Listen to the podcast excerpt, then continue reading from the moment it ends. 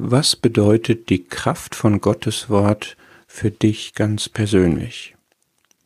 Wir haben gesehen in der ersten Folge, dass Maria diese Zusage bekam, mein Wort wird nicht kraftlos sein.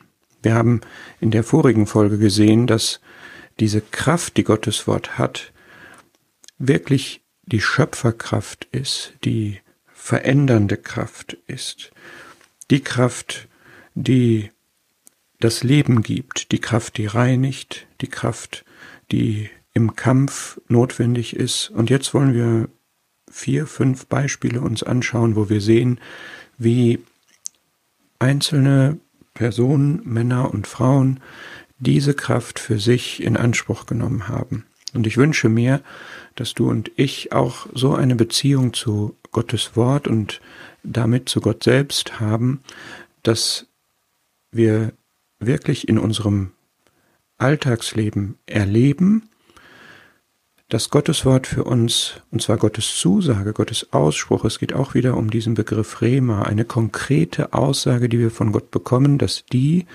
etwas ist, woran wir festhalten, worauf wir uns stützen, die uns verändert, die relevant ist für unser Leben.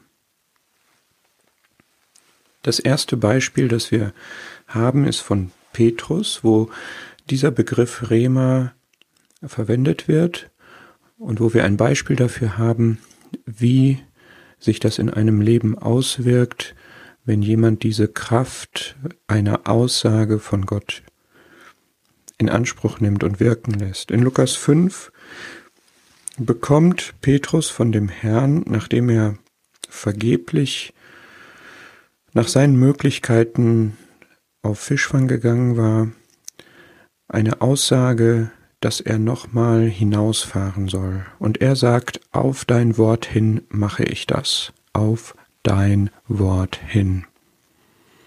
Hast du sowas auch schon mal erlebt, dass du ein Wort von Gott bekommst, aus der Bibellese, aus der stillen Zeit, aus einer Predigt, einer Weissagung,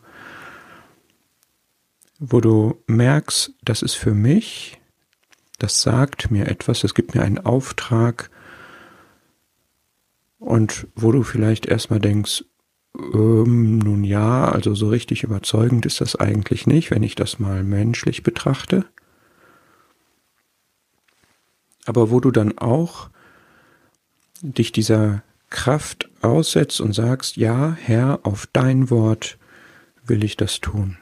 Man kann das wirklich erleben. Man kann es erleben, dass man ins Risiko geht, so wie Petrus das gemacht hat, fahr hinaus auf die Mitte des Sees. Das war gegen die Regeln der Kunst der Fischerei sozusagen. Aber weil er dieses klare Wort des Herrn hatte, hat er das gemacht und ist belohnt, ist gesegnet worden. Ein zweites Beispiel, auch wieder Petrus, wo ihm in einer Situation, wo er in Anfechtung ist, in Versuchung ist, wo er auch versagt, ein Wort, eine konkrete Aussage, die der Herr ihm gegenüber gemacht hatte, in den Sinn kommt und sein Gewissen weckt, sein Gewissen schärft.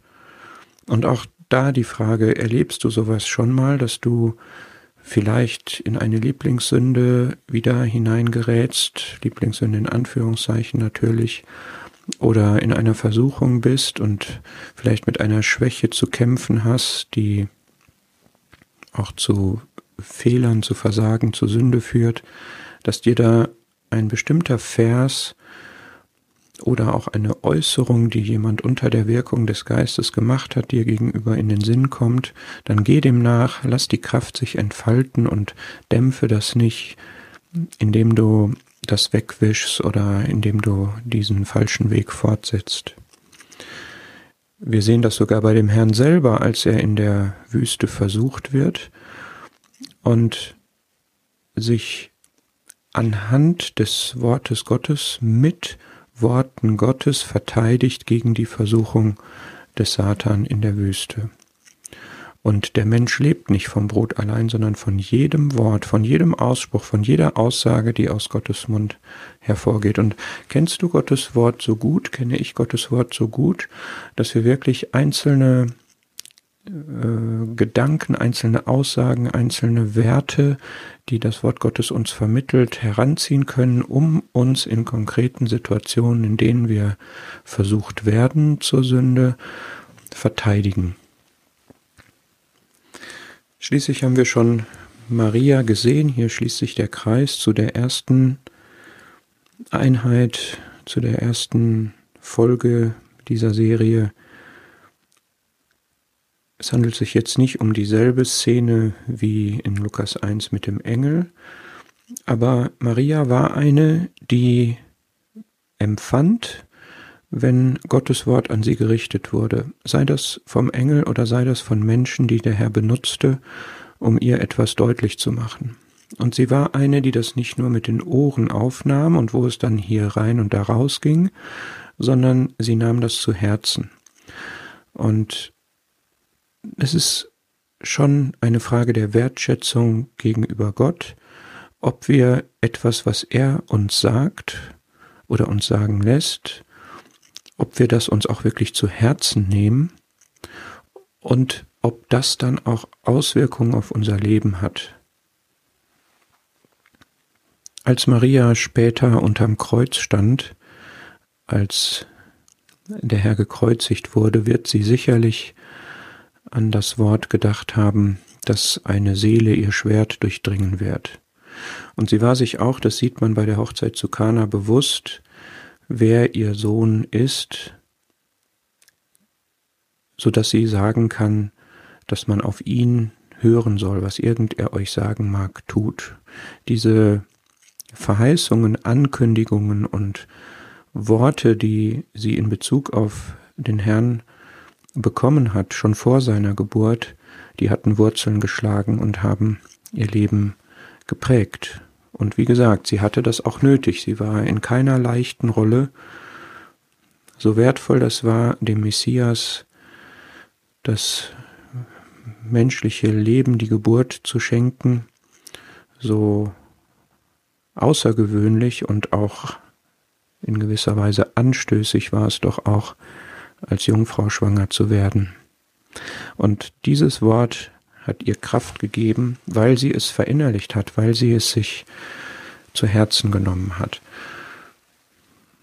Es gibt noch eine sehr schöne Parallele im Alten Testament, wo ein besonderer Begriff der Zusage vor allem in Psalm 119 verwendet wird. Das gucken wir uns dann noch in mehreren Folgen im Anschluss an. Ich wünsche dir jetzt wirklich, dass du etwas davon kennst, dass Gott persönlich zu dir spricht, dass du eine Antenne dafür hast und dass du darauf auch die, daraus die Kraft, die Gott dem jeweiligen Ausspruch gibt, auch in dein Leben hineinnimmst. Gottes Segen dafür.